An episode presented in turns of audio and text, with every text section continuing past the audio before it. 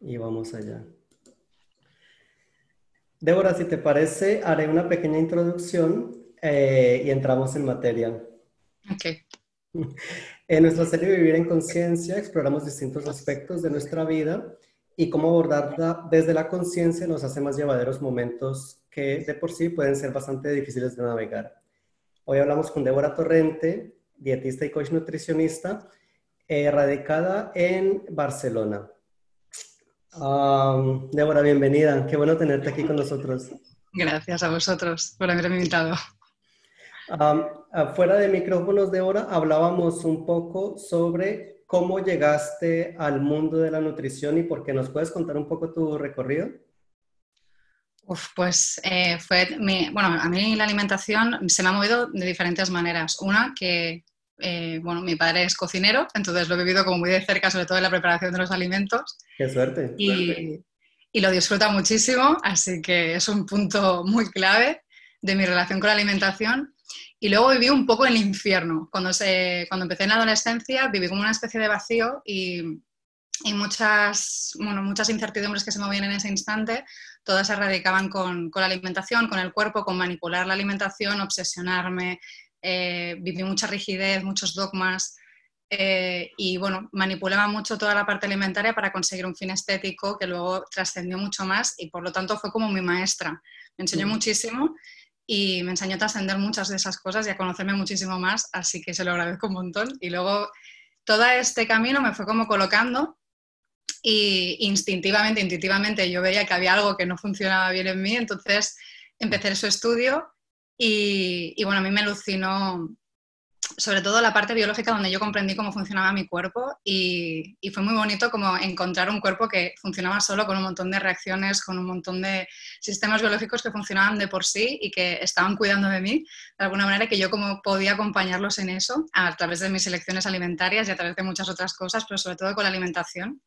Y ahí conecté mucho con eso y luego pues eh, me emocioné tanto que bueno, seguí ampliando, ampliando y en, bueno, en consulta cuando empecé a compartirlo con más gente, veía que había algo que no encajaba, que solamente no era algo estrictamente alimentario, sino que había algo más, ¿no? Había mucha gente que sabía, conocía eh, lo que era comer bien, pero veía que de repente pues un día eh, le habían despedido del trabajo o le había dejado la pareja y es como si no, si yo sé lo que tengo que hacer, pero no puedo, o sea, he vuelto como a, patrones antiguos y, es que, mm, no sé, es como un impulso o es como una pulsión que va hacia allí y que me hace sentir bien momentáneamente y me es muy difícil gestionarlo. Entonces vi como que había una dimensión mucho más, ¿no? Porque somos mucho más que no solamente el cuerpo físico, entonces empecé a explorar mucho más y, cada vez se ha ido ampliando y, el conocimiento de la alimentación pues ha sido como ya no solo la alimentación pragmática como tal, sino cómo me relaciono con ella en el plato, las preparaciones y cómo todo eso habla de mí y de, es una parte de, expresarme más y es para mí muy lindo, un camino muy lindo. Qué bonito. Tocas, tocas en algo muy interesante que es el, tema de las emociones, ¿no? Y nosotros lo vemos en películas, lo vemos en series, lo leemos en revistas, en novelas y lo vivimos en carne y hueso, pero yo creo que a, a las personas del común y corriente nos cuesta un poco entender qué relación tienen los alimentos con nuestras emociones y si hay alimentos que nos puedan hacer sentir de una manera u otra. ¿Nos puedes contar un poco al respecto? Sí, es como bidireccional para mí. Es como, hay muchas veces que, bueno, el sistema de estrés, que el mindfulness lo abarca mucho, en vuestro caso lo conocéis también muy bien, el sistema de estrés es un sistema de alarma que funciona a nivel biológico desde hace siglos, que nos acompaña con nosotros y que nos ha ayudado a sobrevivir, ¿no?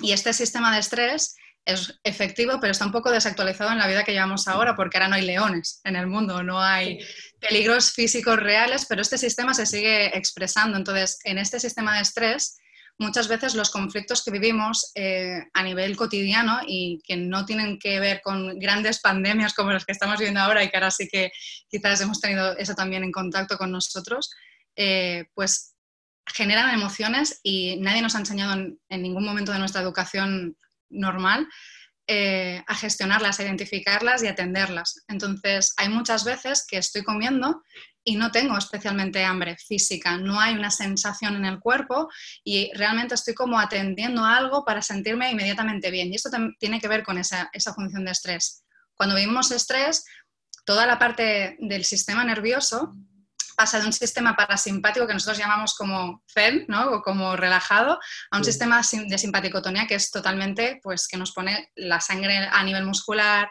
las palpitaciones del corazón.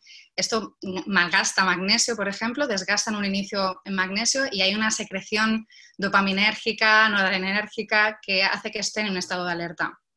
Este estado de alerta eh, en el caso vinculado a alimentación, ¿qué sucede? Que yo estoy en un estado de alteración, estoy como súper concentrado y si es un estado de alerta de mucho pico eh, y no sé gestionarlo, no sé qué me pasa, quiero relajarme, no quiero pasar por esto, no sé cómo atender lo que me está ocurriendo, no entiendo nada, que es muchas veces lo que sucede también en la ansiedad, ¿no? De el querer como de alguna manera entender o resistirme a lo que estoy viviendo en ese instante, es lo que genera esa lucha interna y bueno, en mi cuerpo puedo ver cómo se empiezan a contraer el pecho, el cuello, el estómago y no sé qué hacer con eso. Y en ese momento de repente aparece un alimento y voy a comerlo. ¿Por qué aparece este recurso? Porque de alguna manera fue un recurso aprendido en alguna situación parecida que generó una sensación de relajación. ¿Por qué en este caso el alimento genera una sensación de relajación? Porque el sistema digestivo, que tiene su propio sistema nervioso entérico, está conectado a ese sistema nervioso de relajación. Entonces, cuando yo como, paso de estar en alerta en sistema simpático a estar en parasimpático y relajarme. Entonces, de alguna manera, estoy consiguiendo a través de un alimento un estado de relajación. Y eso a nivel fisiológico lo vivimos bastante.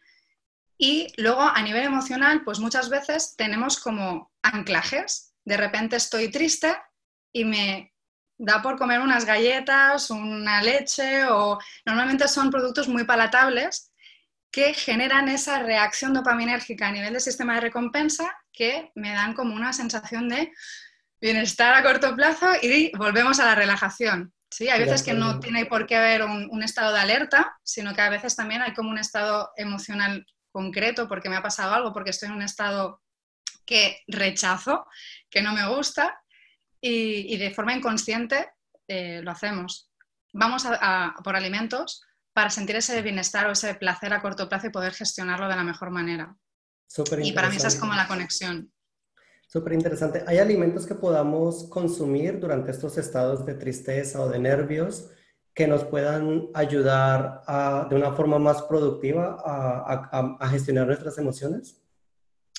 Claro, esto, es muy, esto es muy divertido porque, claro, si nosotros recomendamos unos alimentos que puedan ser más saludables, por ejemplo, hay muchas personas que en estados de emocionales de ira, de rabia, de tensión o de estrés, eh, yo me acuerdo un chico que me decía, es que yo necesito un bocadillo, necesito como arrancar toda esta parte de la mandíbula, la tensión está aquí, ¿no? En eh, España que es un sándwich, ¿no? Exacto, Entonces, ese pan, ¿no? Que me hace como los caninos ahí como desgarrar y ahí liberas tensión a través del alimento, a través de la propia masticación. Y ya no solo es la ingestión de ese alimento que me está generando una relajación, sino todo lo que es el acto de alimentarme. Eh, entonces, claro, si en ese momento yo le digo a esa persona, cómete eh, unos sticks de zanahoria o unos frutos secos que son más saludables y que también van a generar esa masticación, esa liberación de tensión, eh, podría ser una versión más saludable de eso. Lo cierto es que en ese instante, si yo lo sustituyo por otro alimento en ese instante, lo que estoy haciendo es hacer una versión más saludable y más adaptativa, pero en realidad me estoy relacionando con el alimento desde un lugar que no es alimento, porque en ese momento no estoy alimentándome. El alimento es un recurso, podría ser cualquier otra cosa. De hecho, hay mucha gente que no tiene el recurso de la alimentación y tiene el recurso del tabaco o tiene el recurso de me compro un bolso, o tiene otros recursos ¿no? que generan esa satisfacción a corto plazo. Para mí es como, eh, sería como la invitación también como a parar. Y hay una pregunta que a mí me gusta mucho proponer en ese momento para eh, como generar esa curiosidad exploratoria de ¿para qué voy a comerme esto? Mm. Porque realmente, si tú paras en ese instante, normalmente eso es como, es una forma automática, se desarrolla de forma automática. De hecho, eh, a mí me ha pasado y cuando lo, hemos hablado con diferentes eh, pacientes o clientes, es como si estuvieras en un estado de adormecimiento y de repente te, despiertas y dices, me he comido este paquete de galletas, ¿cómo ha pasado esto? ¿no? O como de repente me despierto y digo, ¿qué ha pasado? Eh, entonces, en ese instante hay un proceso automático que se despliega y realmente está apagando un fuego. Y en mi experiencia es, si yo consigo pararme y estar presente, puedo observar cómo hay ciertas tensiones que están expresadas en mi cuerpo, en, mi pecho, en mi garganta, y cómo hay una necesidad no cubierta mucho más allá de la alimentación y cómo, o del alimento en sí, que, al que me dirijo a comer y a callar esta sensación desagradable, y con la que si no ofrezco resistencia y puedo estar presente con ella, simplemente se despliega. El problema es que cuando resisto y quiero controlar esa sensación y la juzgo o la etiqueto como algo desagradable y genero esa tensión, esa lucha, es porque ah, genera una tensión de juicio o de resistencia a vivir lo que estoy viviendo, la experiencia que estoy viviendo. Cuando acepto esa parte, paro y pregunto, ¿para qué voy a comerme eso? Para desconectar, para disfrutar, para...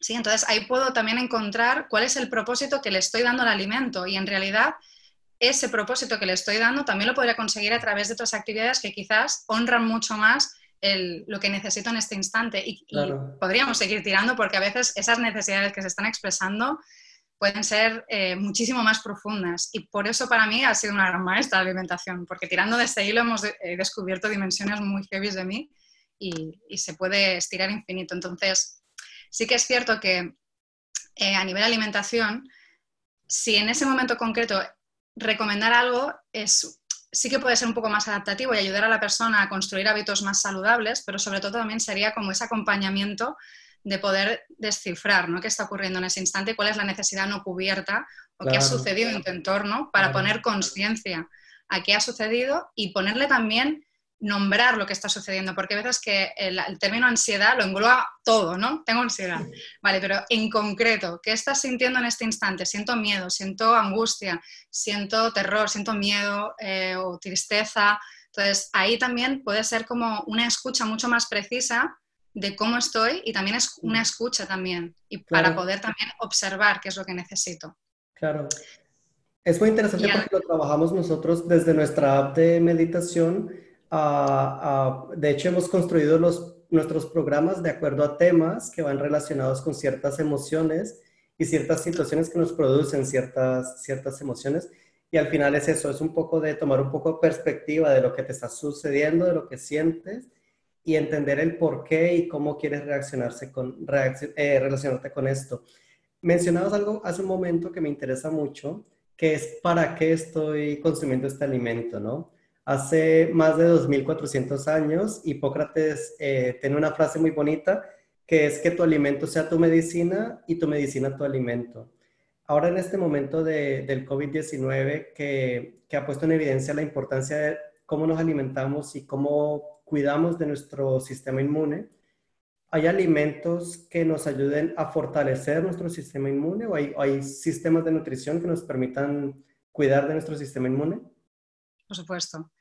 Eh, siempre radica en, toda, en todo eh, lo que hemos experimentado durante todos estos largos años que llevamos evolucionando, hay como una, como una base, ¿no? Y como ha habido como una tradición que en los últimos años ha desvirtualizado mucho con toda la parte de industria alimentaria y que ha expresado otro tipo de problemas en el mundo. Eh, entonces, y te lo cojo así como relacionado también con, con, todo el sistema emocional, el sistema de inflamación que tiene que ver con el sistema inmune, se ha visto que está muy, también muy relacionado con el estado de ánimo, con la depresión, o sea, se ha visto que incluso en, así con en posología, en tratamiento médico, cuando incluso se dan tratamientos como el ibuprofeno, que es un antiinflamatorio como tal, se ha visto como está relacionado con una disminución de, de trastorno depresivo en algunos casos. Entonces, el sistema inflamatorio que está vinculado con, bueno, con la inflamación y con el sistema inmune así, tal cual, porque funcionan a la par, eh, la microbiota intestinal está implicada ahí.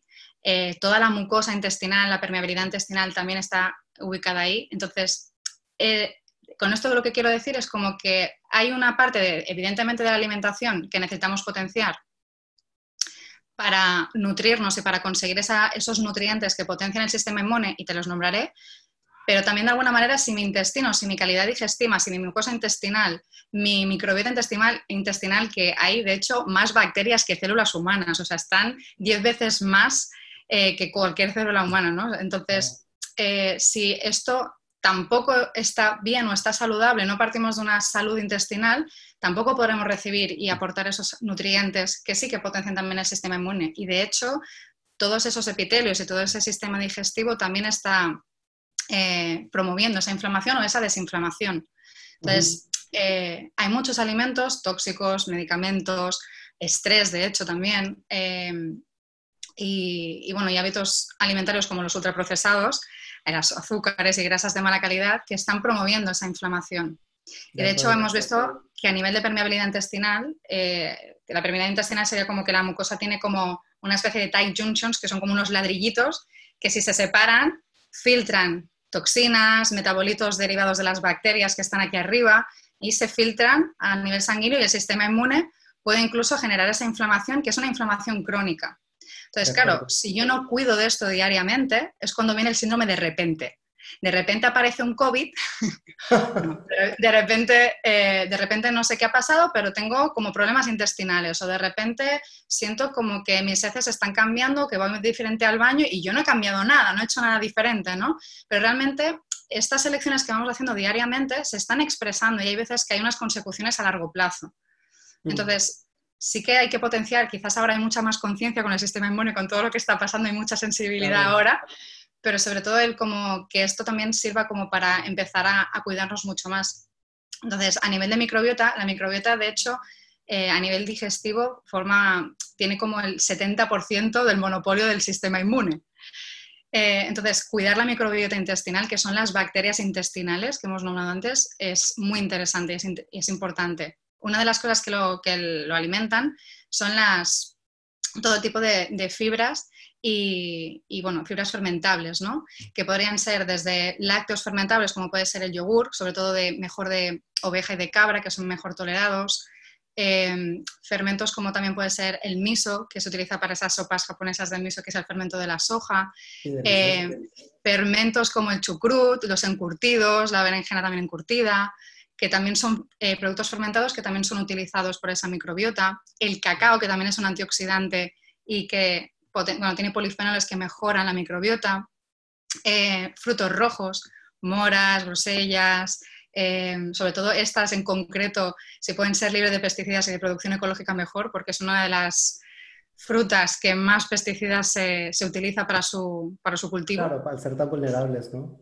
Exacto. Incluso algunos carbohidratos como pueden ser el, arroz, eh, la patata, que generan un tipo de almidón eh, que es el almidón resistente por doble cocción, que al principio pues eh, lo cocemos, lo dejamos enfriar, hay una retrogradación y luego pues es absorbido de una diferente manera y que también potencia esa, esa microbiota intestinal. Semillas, todo esto va a potenciar esa, y va a alimentar esa microbiota intestinal que también a su vez va a potenciar el sistema inmunitario. Mm. Y luego también es el dejar eh, espacios a nivel digestivo, porque estamos todo el tiempo como comiendo. Y a mí me parece muy curioso cuando yo a la gente le pregunto, ¿tú cómo sabes que tienes hambre? Y me dicen, bueno, porque son la, una y yo pues tengo que comer, ¿no? O sea, pues si desayuno a las nueve, más o menos, pues tal cual, pues, una, pues sí que he comido bien, he desayunado bien, pues han pasado ya tres horas, pues se supone que ya tengo que tener hambre. Y esto es un hambre súper mental, porque en realidad ni he bajado al cuerpo a decir, a ver, tengo hambre. Sí, porque la mente puede divagar infinitamente hasta saber si tiene hambre o no, porque siempre va a haber esa duda. La mente propone y propone y propone, pero no le interesa la verdad a la mente, le interesa la propuesta y la coherencia. Si tú siempre comes a la una, ¿no? Si yo te propongo, si siempre estás comiendo a la una, pues te propongo el pensamiento o la tienes hambre a la una porque te sirve y lo coges, le das atención y lo expresas, en la realidad lo materializas. Y pero en realidad no tiene nada que ver con una escucha, que esto es como la dualidad de las rutinas. Que sí, ¿no? Porque hay veces que esas rutinas nos dan armonía, pero a veces nos generan esa rigidez donde no hay una escucha interna. Mm. Y cuando estamos comiendo y no tenemos hambre, no hay una realidad, una, una, sensación física de hambre, mi estómago no está presente, es decir, no tiene tanta producción de ácido clorhídrico, la bilis tampoco está presente, no hay enzimas. Entonces, de repente, mi estómago empieza a recibir alimentos y el estómago hace así y es como, pero ¿por qué estás comiendo si yo no te he dicho nada, no? Entonces, claro, empieza como, vamos, eh, enzimas, ácido clorhídrico, se empieza a poner todo en acción y claro, esa digestión es mucho más tardía, es mucho más pesada, cuesta mucho más incluso, claro, al no haber toda la regulación endocrina que hay cuando yo estoy comiendo, como enzimas que me indican saciedad, que me indican hasta aquí, que me indican el hambre, no hay nada de esto. Puedo comer hasta que tengo una sensación ya de estar lleno, que es lo que ya por sensación física molesta, incómoda, paro de comer. Y esto también puede producir inflamación, problemas digestivos, alteración de esta microbiota intestinal. Entonces, sobre todo es como escuchar y más que seguir una pauta externa o rutinas, también es como empezar también como a parar y a conectar con las sensaciones del cuerpo que nos dicen qué estados, en qué estado estoy. Y el cuerpo nos guía muchísimo por ahí, tiene una sabiduría mm. brutal y nos va guiando. De hecho, en la enfermedad, eh, cuando estamos enfermos, no tenemos hambre. Hmm. O sea, cuando tenemos un, resfriado, y habrá mucha gente que en esta pandemia lo habrá pasado, dejamos de tener hambre porque precisamente em, el cuerpo invita como a bajar revoluciones, a entrar en esa vagotonía, en ese estado de sistema parasimpático, que lo que hace es reparar, que es lo que hacemos por la noche. Por la noche ese sistema está activo y es de la misma naturaleza que el sistema digestivo, la misma. Y entonces cuando estoy enfermo, ¿qué necesito? Pues reparar. Entonces, toda, toda, esa energía que se dispone para absorber alimentos y toda la mecánica que lleva, que lleva un gasto, lo que hago es no reparo en esto y empiezo a reparar. Y de hecho hay procesos que sabemos del ayuno intermitente, por ejemplo, que mejora todo el estado de inflamación, todo el estado inmunológico, o sea que tiene todo el sentido y no lo hacemos conscientemente, sucede. Qué interesante, fascinante. Es muy interesante también lo que dices porque yo recuerdo, eh, yo tengo dos hijos y el menor ah, pasó por una fase donde cogía piedras y, quería comer como arena y el pediatra nos decía que, que, su cuerpo le decía que tenía una falta de hierro y que le diéramos pues más lentejas, eh, carne de res, ah, proponía alimentos pues para, para suplir esa necesidad. Y volvemos un poco a lo mismo, ¿no? Es, es tomar conciencia, aprender a escucharnos a nosotros mismos, que estamos acostumbrados de pronto a vivir, como tú dices, mucho en nuestra mente y olvidamos escuchar a nuestro cuerpo, que, que, también tiene su propia inteligencia ah, y que nos dice muchísimas cosas. El año pasado Netflix sacó este, este documental llamado ah, The Game Changers, donde sale, bueno, toda esta propuesta vegana. Eh, la verdad, la producción era excelente, había mucha información aquí muy válida, pero también ah, eh, causó mucha controversia porque había información muy sesgada, ¿no? En particular, había, hablaban de estos gladiadores que consumían una dieta de cebada y alubias, y el documental lo pone como que los llamaban ordeari, los ordeari, gladiadores que comían esto, entonces como que hay que comer cebada y alubias que no es cierto, porque los gladiadores eran en realidad esclavos o ah, eh, criminales que tenían como una oportunidad de morir dentro de la gloria, pero no era, no era algo, algo particularmente bien visto. ¿qué, ¿qué, nos aconsejas tú a nosotros para poder navegar esta guerra casada que hay entre, entre, entre veganos y carnívoros? Ah, para que podamos encontrar realmente una dieta balanceada y que no sea una, una moda más. Sí, yo esto eh, entramos dentro de todo este dogmatismo de, etiqueta, ¿no? Porque es como, yo soy vegano, yo soy vegetariano, y también está bien porque me da un cierto orden, ¿no? Y aquí entran muchos, muchas cosas, entran valores, entran creencias, entran salud, entra muchísimas cosas. Entonces, yo soy partidaria de, que también eh, los alimentos también, es como decíamos antes, también nos, van apeteciendo, nos van guiando y cuando generamos dogmatismos también nos pueden guiar a, llevar como una experiencia para ver cómo me pueden sentar ciertos alimentos, cierto orden, ¿no? Y cómo eso corresponde conmigo en base a mis valores, mi ética.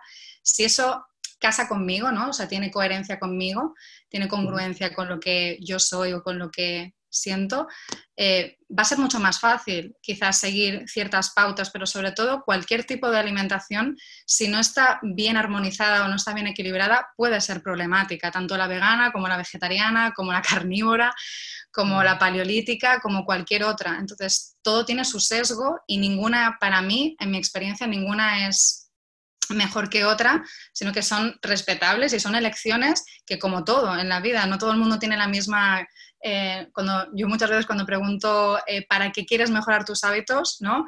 hay mucha gente que me dice, bueno, hay dos respuestas que se repiten en bucle, que yo digo, estamos programados para contestar esto. Que lo primero que me dicen es, para estar bien conmigo mismo, conmigo misma, ok. ¿Y para qué quieres estar bien contigo mismo, contigo misma? Para ser feliz. Vale, y ya está, ya no hay más respuestas. Entonces es como, ¿y para ti qué es ser feliz? Y aquí cada uno responde lo que quiere. Pues esto sería un poco lo mismo. O sea, para mí la alimentación se debería de adaptar a las preferencias, a las rutinas, a la ética, a la moral, a, los valores de cada persona. Dentro de esto, en lo que comentabas de los gladiadores y de los cereales y tal, en las propuestas veganas em, hay muchos, ahora la industria alimentaria ha como se ha introducido buenamente como siempre hace y ha propuesto como muchos productos que realmente no son de gran calidad. Por ejemplo, estas eh, muchas veces las eh, salchichas veganas tienen muchísimo omega 6, bueno, aceite de girasol, eh, tienen muy poco porcentaje de proteína de calidad, tienen grasas de coco que no son hidrogenadas, entonces para generar una buena textura para el consumidor y que le guste, porque la industria alimentaria también tiene ese interés, ¿no? De que sea palativo, de que sea rico. Entonces, unas galletas con azúcares también son veganas. Entonces, aquí, claro, entra eh, toda esa armonía de donde si no hay una buena base, da igual en lo que estemos, nos queramos vincular, en lo que más nos resuena a nosotros. Entonces, en lo que decías de los cereales, los cereales eh, son como, si visto muy simplista, sería como la gasolina del cuerpo.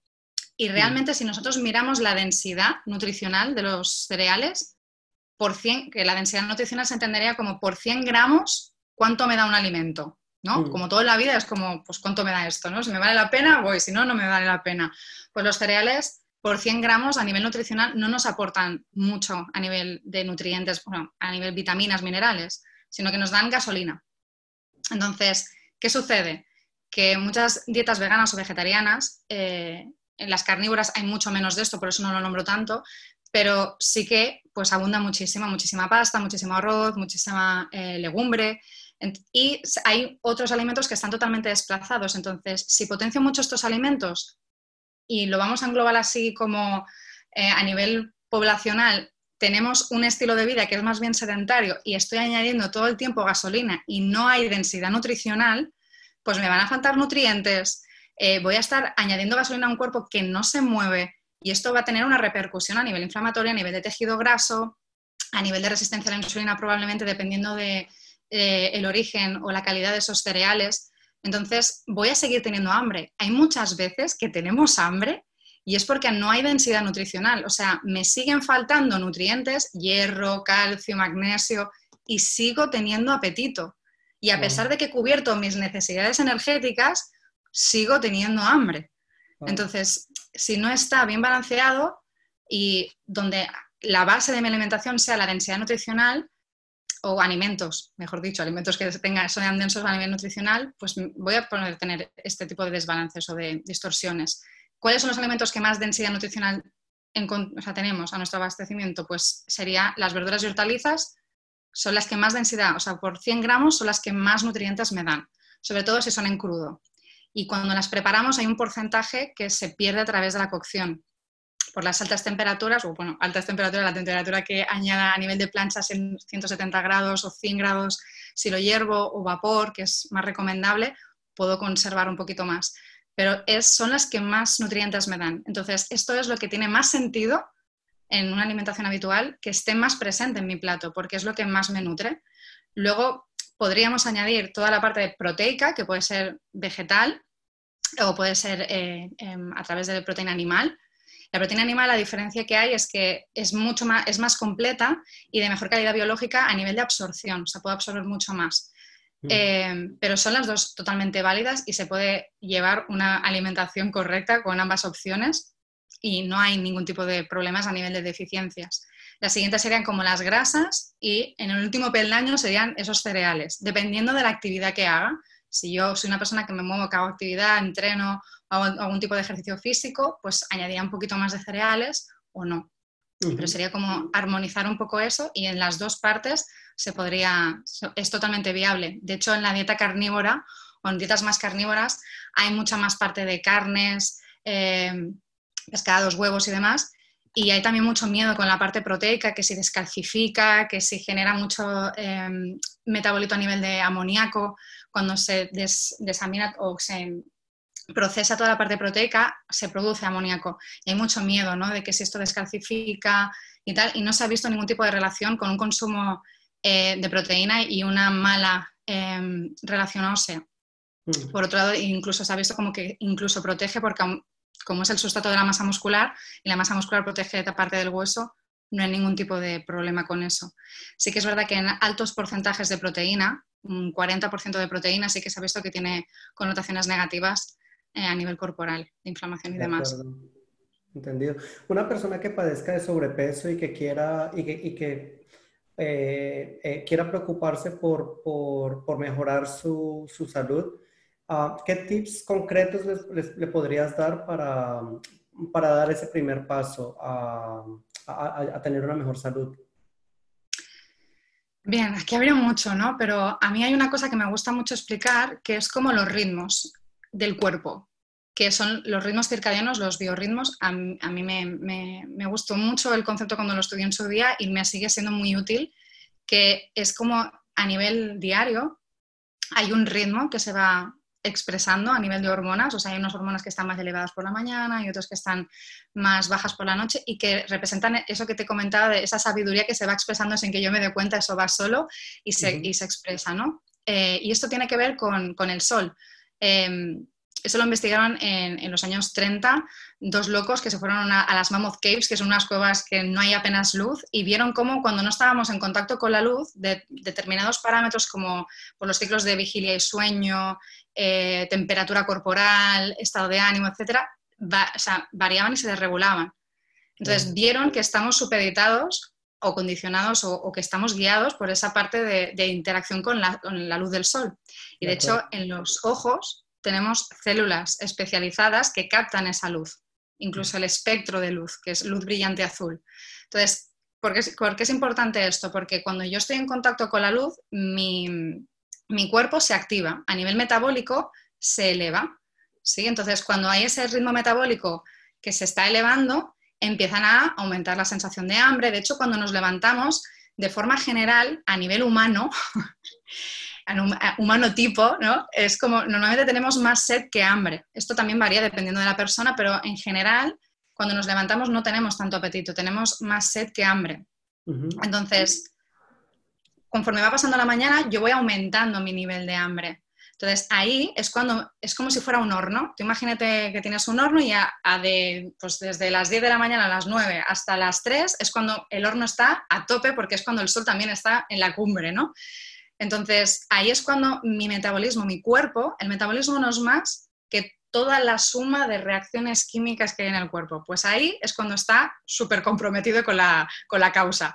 Entonces, a nivel alimento, cuando yo estoy ingiriendo en esa ratio más cantidad de alimento, siguiendo estas sensaciones de hambre y esta presencia también, eh, es cuando pues, puedo metabolizarlo mejor. A partir de ahí, cuando el sol se va poniendo, voy de, disminuyendo ese metabolismo.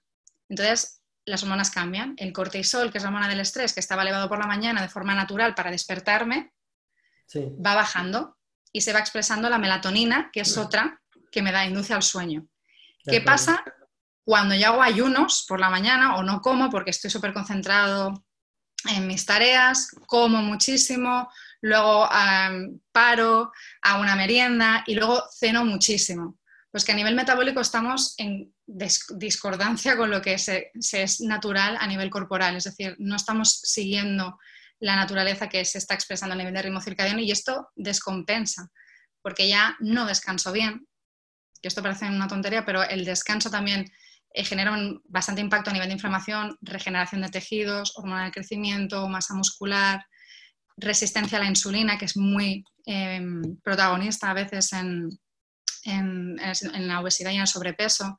Y esto no, tampoco nos ayuda a que nuestro metabolismo nos acompañe para mejorar lo que realmente quiere una persona que quizás tiene sobrepeso o obesidad, que es bajar la masa grasa.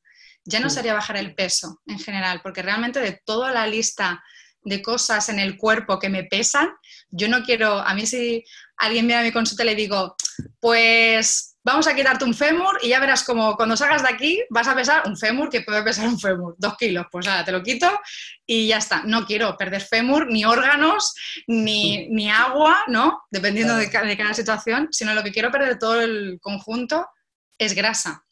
Entonces, para ayudar a esa pérdida de grasa, si sigo esos ritmos, va a ser también mucho más fácil. Si sigo esas sensaciones y estoy presente, porque una persona con obesidad o sobrepeso, el hecho de de incluso hacer ayunos intermitentes, dependiendo también del estado de cada persona, porque esto se debería de personalizar y acompañar adecuadamente, pero también puede ayudar, porque de hecho ese, ese ayuno intermitente lo que va a hacer es mejorar la, o sea, la ventana de oportunidad, pues a nivel de alimentación se acorta y toda esa parte donde no estoy comiendo también hace que se regule toda una expresión de movilización de grasa, mm. em, es, también se regula toda la resistencia a la insulina y también se trabaja o, se aborda toda esa ventana donde no estoy comiendo, es como generar ese equilibrio entre la relación que tengo con la comida cuando está presente y la relación que tengo con la comida cuando no está. De acuerdo. Porque ahí es como ese apego de necesito comer esto. Y en realidad esa necesitar me está limitando porque en realidad no necesito nada específicamente hablando, ¿no? Entonces, mm. seguir estos biorritmos sería súper interesante para empezar a estar en coherencia con la propia naturaleza corporal. Y luego lo que hemos comentado antes, si empiezan a adaptar sus platos eh, con más densidad nutricional, también van a estar más cubiertos a nivel nutricional. Esa base de hortalizas, verduras. verduras. Exacto.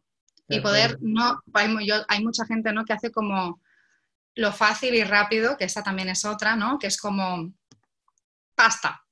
Que es fácil de preparar, eh, es rápida, está rica, mogollón de gasolina, no me he movido todo el día.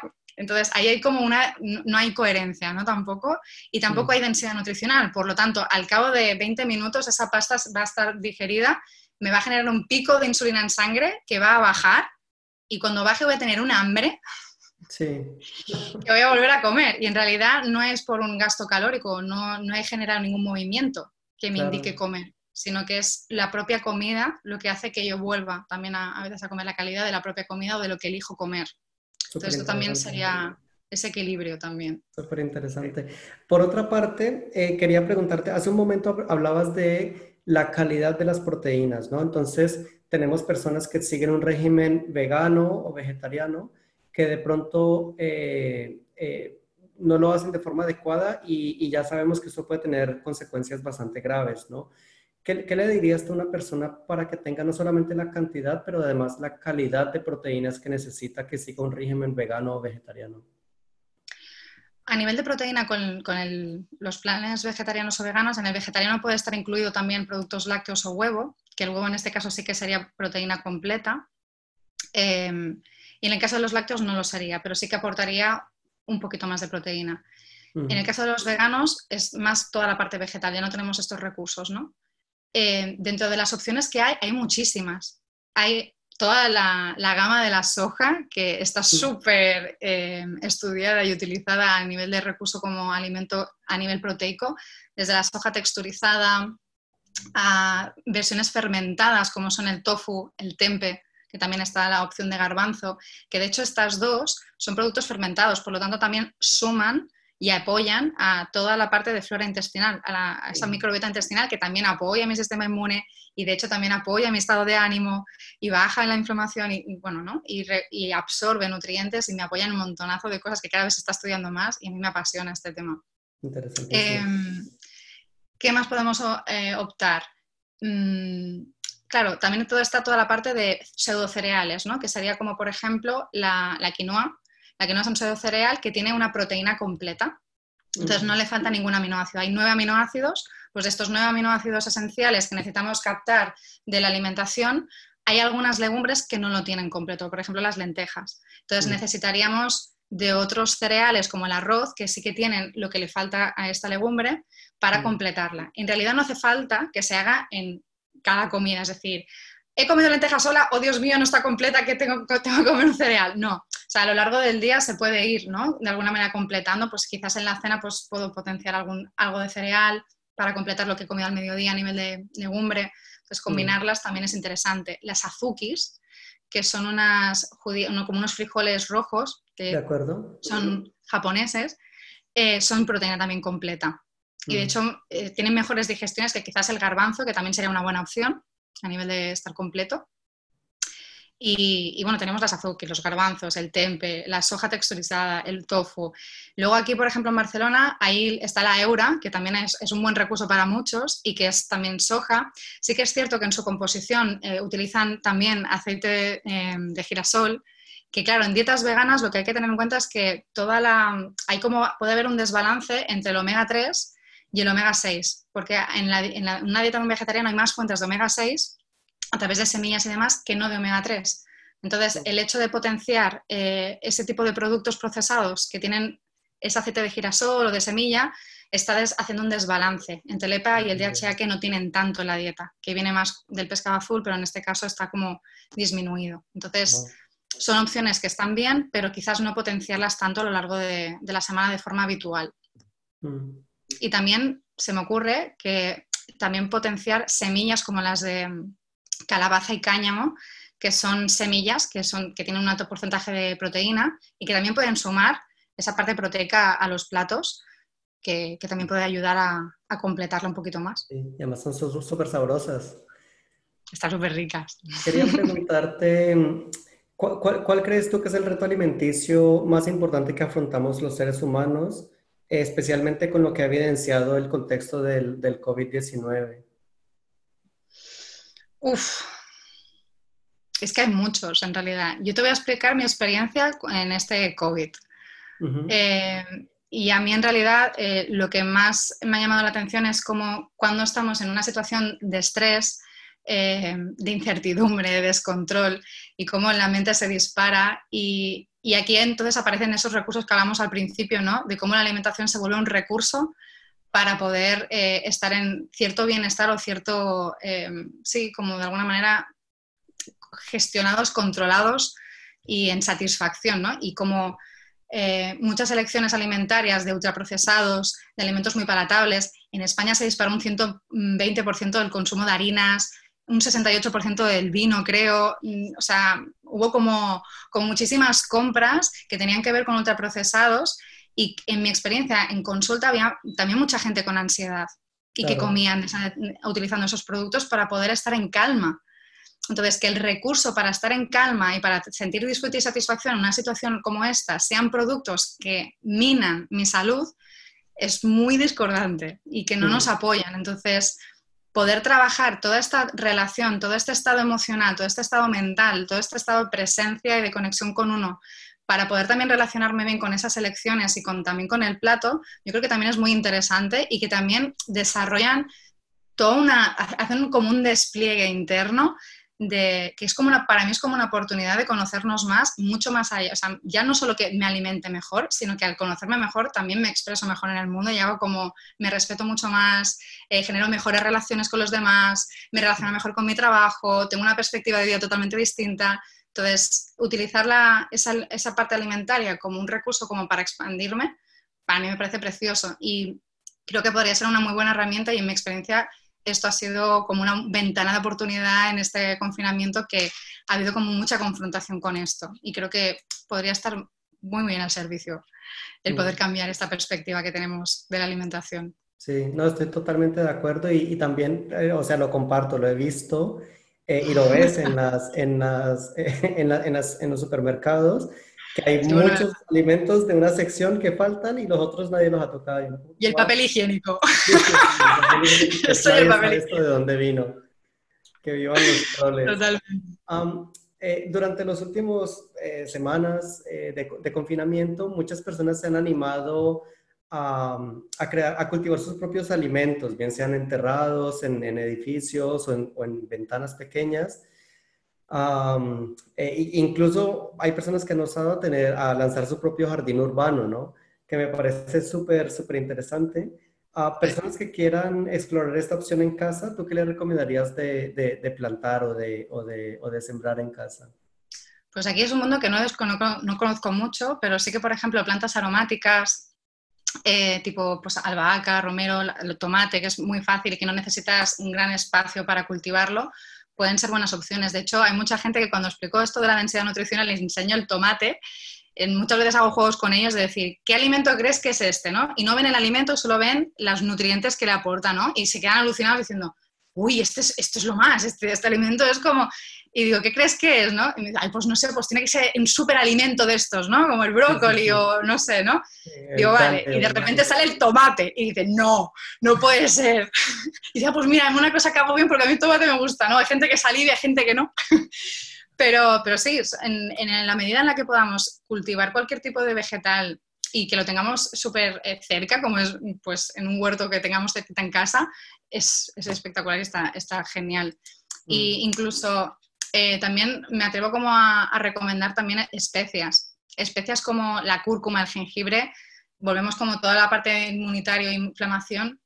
La cúrcuma se ha visto que incluso en artrosis ayuda en la misma, en la misma medida en la suplementación de cúrcuma en la inflamación y el dolor que un diclofenaco, que es ya medicación y no tiene las consecuencias que tiene el consumo de cúrcuma. Entonces, el también tener esas especias a mano que son secas y que no son cultivadas también como que aunen un poco más la sinergia en la alimentación y que, las, que se atrevan a probar y a curiosear y a probar sabores, estar como ahí disfrutando de todos los estímulos que hay. Fascinante, fascinante, súper interesante. Eh, nos estamos acercando ya a la hora, Débora. Quería hacerte un par de preguntas para ir cerrando. Eh, ¿Por qué crees que ahora es el momento más indicado para tomar conciencia de nuestra alimentación? Bueno, por lo que, te, lo que te comentaba antes, o sea, yo creo que ha habido muchas personas que se han puesto en un contexto muy limitante de vivir como muy cerca la enfermedad eh, y en el paradigma que estamos hoy en día es como que todo gira alrededor de la enfermedad, ¿no? Yo voy al médico y voy cuando estoy mal. No voy al médico y digo, estoy bien y quiero estar mejor. No. O sea, el paradigma que hay ahora es como que gira alrededor de la enfermedad y que no hay una potenciación de, de, la salud, que sí que la hay cada vez más, ¿no? Pero ahora que hemos estado tan cerca de eso, hay mucha gente que, yo digo que cuando estamos hartos de algo, cuando estamos que la vida nos aprieta mucho, es cuando damos el salto de esa zona de seguridad y de esa zona de confort para empezar a tomar elecciones y obtener resultados diferentes, ¿no? Entonces yo creo que ahora se nos está dando esa oportunidad de ver de cerca lo que puede llegar a ocurrir, ese, el miedo que muchas veces nos protege y nos coloca en situaciones que son muy ilusorias y que también nos limitan, quizás ahora también han invitado mucho a, a empezar a curiosear y de hecho hay muchísimas compañeras mías que han hecho eh, planificaciones, cursos, incluso pues yo también recomendando y haciendo masterclass así de Instagram en directo eh, y la gente se ha animado muchísimo, tenía muchísima curiosidad y yo creo que esto también ha hecho también un gran favor, ¿no? Porque me puedo ir al lado oscuro y encerrarme y comer de todo o voy a mirar cómo mejorar y yo creo que ha habido mucha gente que, que ha despertado y que ha ido cada vez pues mejorando más la alimentación en este confinamiento, incluso se ha sorprendido, porque al estar aquí encerrados, las rutinas y los hábitos, al también estar en una situación también diferente, pues quizás ha sido más fácil. Yo tengo personas que, hablando con ellos, me decían, es que claro, ahora puedo cocinar. Ahora como no tengo que ir a la oficina, pues puedo cocinar, he ido a comprar, me tomo mi tiempo. Ahora que me, ahora me, dicen que puedo caminar a una cierta hora del día y salgo a caminar todos los días. Antes no caminaba, ¿no? Y es como, pues se está abriendo esta oportunidad también y también es lindo, ¿no? También empezar a ver esas rutinas que antes no me permitía es, cierto que las crisis son, son, son, a ver, es una crisis que nos ha traído mucha dificultad y mucho sufrimiento, mucha gente la, la, la está pasando mal con el confinamiento, hay muchas personas que han perdido seres queridos. Eh, eh, al mismo tiempo es cierto también que las crisis nos ofrecen una oportunidad y, y lo que estamos viendo nosotros desde Aire Fresco es que las personas están tomando esta oportunidad para tomar más conciencia de qué quieren en la vida, de cómo invierten su tiempo, de qué es lo que realmente es, es importante en, en, sus vidas. Y esto es algo positivo, yo creo que es algo importante a, no descartar y dejar llevar de todo lo, lo, lo, negativo que puede traer la crisis. tu práctica se llama Uno de Ocho, eh, tu, tu, página web es uno de ocho.com, todo deletreado, todo escrito. ¿Por qué Uno de Ocho? Bueno, pues viene a colación de todo lo que hemos ido hablando, ¿no? Eh, a mí me, explicaron una metáfora súper chula de, un iceberg, ¿no? De que realmente un iceberg solo ves una octava parte de lo que es, por eso el Titanic le pasó lo que le pasó. Eh, entonces, yo me daba cuenta que en consulta la gente me venía y me decía, quiero perder peso. Y a través de indagar y trabajar con ellos era como, no quieres realmente perder peso. Hay algo mucho más profundo ahí, que es esa parte del iceberg que no vemos, ¿no? Que es todas las creencias, valores, identidad, qué es lo que quiero ser transformado. A través de esa pérdida de peso, de ese cuerpo al que quiero ir, que creo que me va a solucionar un montón de problemas, eh, voy a saciar pues, mi miedo al rechazo, al abandono, a, muchas cosas mucho más profundas. Y, me pareció una bonita, lo que decíamos, ¿no? me pareció una bonita invitación a la persona a poder eh, realmente indagar en ello y, realmente generar una transformación no solo alimentaria, de conseguir una alimentación donde sintiera realmente satisfacción y que fuera única como cada uno es, ¿no? que respetara y honrara lo que es, eh, sino que, también le invitara como a, conocerse y a profundizar en, aspectos que, hasta ahora pues no le están limitando y que no podía ver. Mm. Así que ahí uno de ocho, Me, encanta y es una muy, bonita metáfora, no, no, no la tenía presente. Ah, pues ahí lo tienen, eh, chicos y chicas, Débora Torrente, la pueden seguir en Instagram como arroba el número uno y luego deletreado de 8 uno de ocho, y les recomiendo muchísimo el apartado dentro de su página web llamado Tu inteligencia nutricional. El concepto es excelente. Eh, me encanta, Débora, tu, tu, línea visual, la misión. Se nota que, que, te tomas muy en serio tu profesión y que, y que eres una persona que, que realmente puede aportarle mucho valor a muchísimas personas. Así que los animo a todos a visitar su página web, uno de 8.com, eh, todo escrito deletreado.